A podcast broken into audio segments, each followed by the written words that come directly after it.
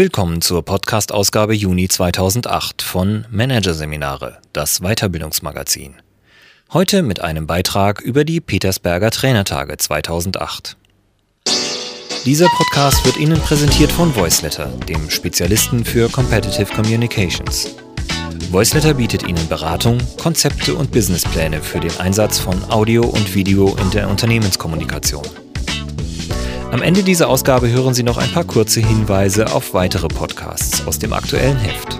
Doch zunächst Weiterbildung zwischen Wertschätzung und Wertschöpfung von Silvia Jumperz. Der Ausblick auf das Rheintal ließ zwar zeitweise zu wünschen übrig. Dafür aber hatten die Besucher der diesjährigen Trainertage auf dem Petersberg bei Königswinter den vollen Durchblick.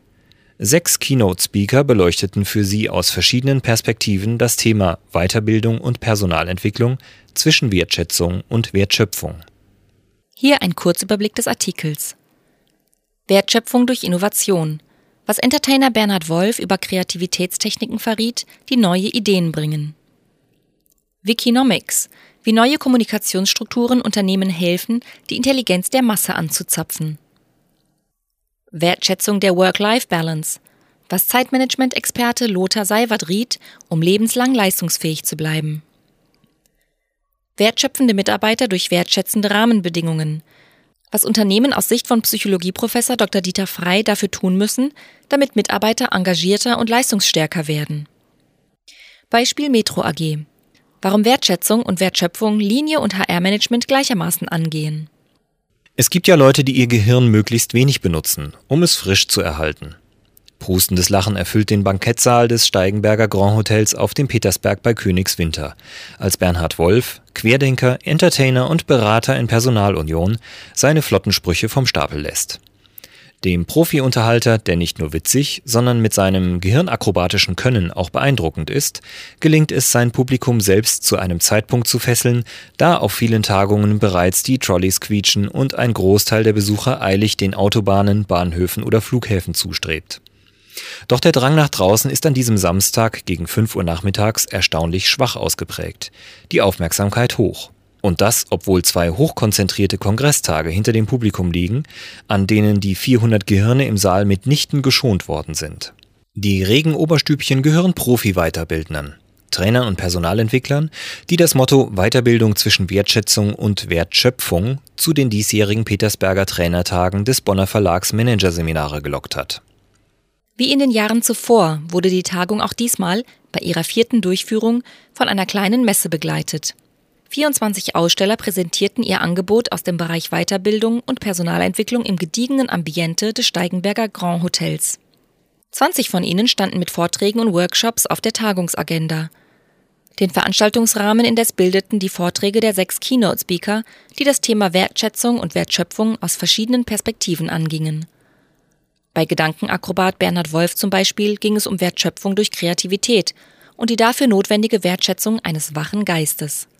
Wolf machte mit kognitiven Kunststücken Lust aufs Querdenken, sprach rückwärts und improvisierte aus einem einzigen Buchstaben in rasender Geschwindigkeit eine Geschichte, in der alle Wörter mit eben diesem Buchstaben anfingen.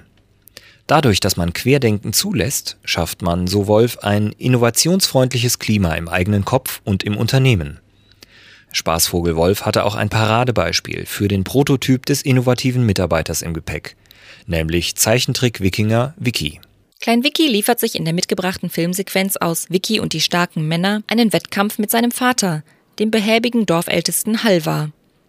Wie üblich machte cleverle Vicky mit Grips wett, was ihm an Muskelkraft fehlt. Statt Felsbrocken zu schleppen, entwickelt der Wikingerjunge einen Wurfapparat. Vicky gewinnt damit den Wettkampf im Steineschleppen und mit ihm das, was Wolf das Wiki-Prinzip nennt. Auf neue Ideen kommen, dadurch, dass man sich Freiräume fürs Denken schafft und aus der Tretmühle eingefahrener Prozesse ausschert. Einem anderen, aber verwandten Wiki-Prinzip widmete sich Keynote-Speaker Axel Gloger, freier Wirtschaftsjournalist aus Bonn. Gloger beleuchtete in seinem Vortrag vor, welche neue Herausforderungen die Wikinomics Unternehmen und Weiterbildner stellt. Wikinomics oder auch Wikinomie meint eine Art des Wirtschaftens, die die Intelligenz der Masse nutzt, durch innovative Formen der Zusammenarbeit geprägt ist und dadurch, so das Postulat, mehr Innovation und Wertschöpfung hervorbringt. Starbucks zum Beispiel ist ein Unternehmen, das das Plus an Intelligenz von außen für sich nutzt. Der Kaffeeröster sieht sich mit seinem leicht kopierbaren Produkt derzeit der Konkurrenz von McCafe und Co. ausgesetzt. Um im Wettbewerb mit der braunen Brühe die Nase vorn zu behalten, setzt deshalb neuerdings auch Starbucks auf das Wissen von außen, sprich auf Kundenvorschläge.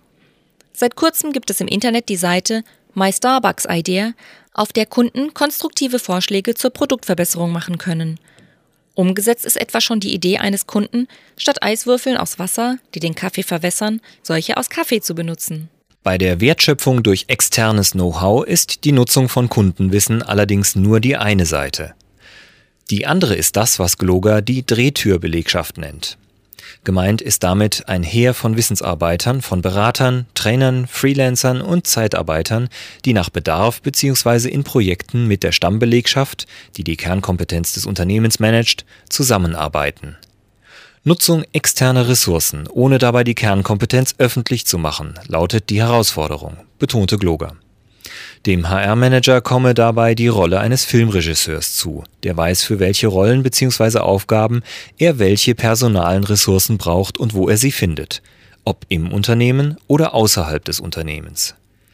Trainer wiederum müssen sich aus Glogers Sicht zukünftig stärker als Moderatoren, die Gruppenprozesse begleiten, begreifen und weniger als alleinige Wissensvermittler. Manch einer aus dem Publikum fragte sich allerdings, ob nicht am Ende die Wertschätzung für den Mitarbeiter auf der Strecke bleibt, wenn die Ressource Mensch derart austauschbar wird. Wo liegen die Tücken der neuen Zusammenarbeit? Wie gelingt es, trotz der ständig schwingenden Drehtür eine tragfähige Unternehmenskultur zu etablieren? Fragen wie diese ließ Gloger in der Kürze der Zeit unbeantwortet. Indes, Glogers Nachfolgereferentin, die Unternehmensberaterin und Zukunftsforscherin Imke Keicher, wusste von einer Gruppe moderner Erwerbstätiger zu berichten, die sich vom Arbeitsleben gar nichts anderes erhofften als die besagte Drehtür. Die Rede ist von modernen Kreativarbeitern, den sogenannten Creative Workers. Menschen, die Arbeitsplätze suchen, an denen sie spielerisch Ideen entwickeln können und experimentieren dürfen, die sich lieber über Zeitsouveränität und Freude an der Arbeit definieren, als nur über steigende Gehälter. Die Unternehmen, betonte Keicher, brauchen diese Art von Mitarbeitern zunehmend, denn Kreativität ist mittlerweile überall Wettbewerbsfaktor Nummer eins. Doch damit Mitarbeiter kreativ sein können, müssen die Unternehmen den richtigen Rahmen bereitstellen. Das heißt, Freiräume schaffen, kulturell gemischte Teams aufstellen, eine neue Fehlerkultur etablieren und, so Keicher, nicht mehr in Stellenbesetzungen denken, sondern Beziehungsnetzwerke knüpfen. Für jene, die ihre Arbeitskraft zu Markte tragen, heißt es in der Kreativökonomie unterdessen, vom Angestellten zum Lebensunternehmer werden. Man sollte nicht fragen, was will der Markt von mir, rät Keicher. Diese Frage sei nämlich heute schwer zu beantworten. Wer sicher vor Arbeitslosigkeit sein will, der muss der Zukunftsforscherin zufolge zunächst einmal jegliches berufliches Sicherheitsstreben über Bord werfen und sollte sich nicht fragen, was von ihm auf Seiten der Unternehmen erwartet wird, sondern was er in seinem Leben unbedingt machen will und ganz besonders gut kann. Für den Einzelnen gilt es also, die eigene Unique Ability aufzuspüren. Dazu gehört, sich nicht von Karriereangeboten, etwa mehr Gehalt, verführen und sich festnageln zu lassen, also Nein sagen zu können, erklärte Keicher. Für Souveränität im Umgang mit dem eigenen Lebensentwurf und den Mut, Nein zu sagen, plädierte auch Zeitmanagement-Experte Prof. Dr. Lothar J. Seiwert in seinem Beitrag über Lebensbalance als persönliche Kraftquelle für Wertschöpfung. Seiwerts Erkenntnis, mit einem exzellenten Zeitmanagement ist man hinterher genauso gestresst wie vorher, wenn man dann dazu neigt, ein 15-Stunden-Pensum in einen 12-Stunden-Arbeitstag zu packen. Wichtiger als Zeitplanung mit BlackBerry, PDA und Co. sei die innere Einstellung. Wichtigster Punkt dabei? Mut zum Loslassen. Wenn Sie das Gefühl haben, Sie sind hervorragend organisiert und ersticken dennoch in Arbeit, dann streichen Sie alles Überflüssige. So Seiwert. Allerdings mag der Einzelne noch so gut für seine Work-Life-Balance sensibilisiert sein und seine Arbeits- und Leistungsfähigkeit bestmöglich in Schuss halten. Wertschöpfend tätig sein kann er nur dann, wenn auch das Unternehmen mitspielt. Sprich, wenn es die richtigen Rahmenbedingungen schafft. Und zwar wertschätzende Rahmenbedingungen. Daran erinnerte Dr. Dieter Frei, Professor für Psychologie an der Ludwig-Maximilians-Universität München, in seinem Petersberger Redebeitrag. Alles, was die Person nämlich an Wissen, Werten, Fähigkeiten und Können mitbringt, kann sich so frei erst dann entfalten, wenn die Umgebung stimmt. Sicher gibt es Menschen, die von vornherein eine freizeitorientierte Schonhaltung haben, sagte Frei und provozierte damit einen Lacher im Publikum. Doch das sei bei weitem nicht die Mehrheit. Seine These lautet daher, es gibt im Großen und Ganzen keine schlechten, sondern nur falsch eingesetzte und falsch behandelte Mitarbeiter. Arbeitsstrukturen, Unternehmenskultur und Führungsstil, all das macht laut Frei leider oft Zufriedenheit, Engagement und Einsatz auf Seiten der Mitarbeiter zunichte. Dabei ist es leichter, die Umgebungskonstellation zu ändern, als die Person, betont der Psychologe. Knifflig wird die Sache jedoch dadurch, dass sich, damit sich die Umgebung ändern kann, zunächst einmal eben doch Personen ändern müssen, nämlich die Führungskräfte. Diese sollten offener werden für die Wünsche ihrer Mitarbeiter. Fragen Sie Ihre Mitarbeiter doch mal, was sich ändern müsste, damit sie mehr Spaß an der Arbeit haben, lautete Freis Rat ans Management. Mitarbeiter brauchen diese Art der Wertschätzung, um sich voll einbringen zu können, ist der Wissenschaftler überzeugt. Sie brauchen darüber hinaus Verantwortungs- und Handlungsspielräume, Chefs, die keine Angst vorm Delegieren haben, die aber auch für ein verbindliches Wertesystem, für ein Höchstmaß an Sinn sorgen. Kurzum, die die Menschenwürde achten und auch Querköpfen und Originalen Raum bieten. Homogenität der Werte bei gleichzeitiger Heterogenität von Persönlichkeiten lautet das Motto. Solche Art wertgeschätzte Mitarbeiter schöpfen auch Werte, betonte Frei. In das Credo aus der Wertschätzung folgt die Wertschöpfung stimmte auch der wohl prominenteste Redner bei den Trainertagen, Sigmund Mierdorf, Personalvorstand der Metro AG ein. Es sei ein altes, nicht mehr haltbares Klischee, dass für das Linienmanagement die Profitabilität zähle, für das Personalmanagement dagegen der Mensch im Mittelpunkt stehe. Beides sollte längst für beide Seiten gleichermaßen gelten, sagte Mierdorf. Moderne Personalarbeit, die zum einen mit der Konzernstrategie verknüpft ist und zum anderen auf Veränderungen aus dem Umfeld reagiert, sei in der Tat wertschöpfend, betonte Mierdorf. Die Metro AG sieht er diesbezüglich auf dem richtigen Weg. Sie habe die Zeichen der Zeit erkannt, die da lauten Beschleunigung, Komplexitätssteigerung, Internationalisierung, Technologisierung und demografischer Wandel.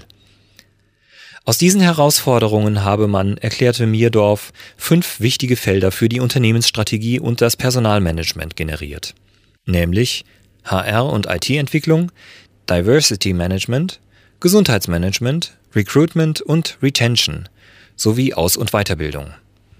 Beispiel HR, IT und Fortbildung. Technologie bereichert alle Managementbereiche, auch HR, sagte Mierdorf.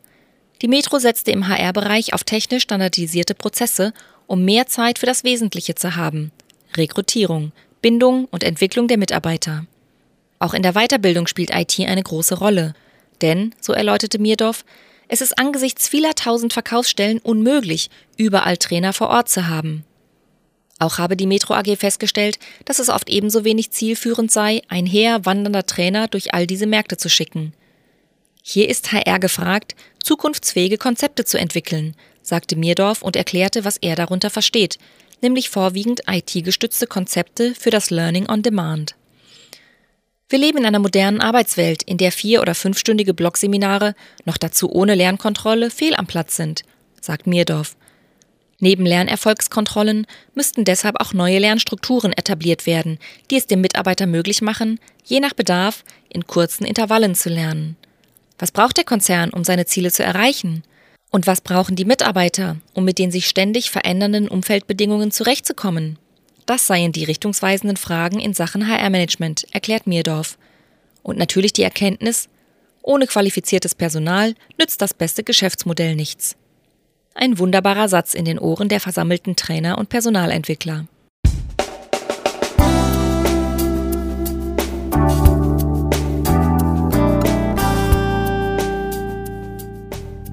Sie hörten den Artikel Weiterbildung zwischen Wertschätzung und Wertschöpfung von Silvia Jumpertz aus der Ausgabe Juni 2008 von Managerseminare, präsentiert von voiceletter.de. Weitere Themen der Juni-Ausgabe, die Sie als Podcast hören können? Gefühlsmanagement für den Job. Erfolgreich durch positive Emotionen. Und mehr Schein als Sein. Der Halo-Effekt im Management. Weitere interessante Inhalte finden Sie auf dem neu gestalteten Internetauftritt unter www.managerseminare.de. Das war der Podcast von Managerseminare, das Weiterbildungsmagazin, Ausgabe Juni 2008. Dieses Audiofile wurde präsentiert von voiceletter.de, dem weltweit ersten Anbieter im Bereich Business Podcasting. Übrigens, mit unserem neuen Beratungskonzept entwickeln wir für Sie innerhalb von 24 Stunden einen strukturierten Einstieg in die neue Welt der Unternehmenskommunikation per Audio und Video. www.voiceletter.de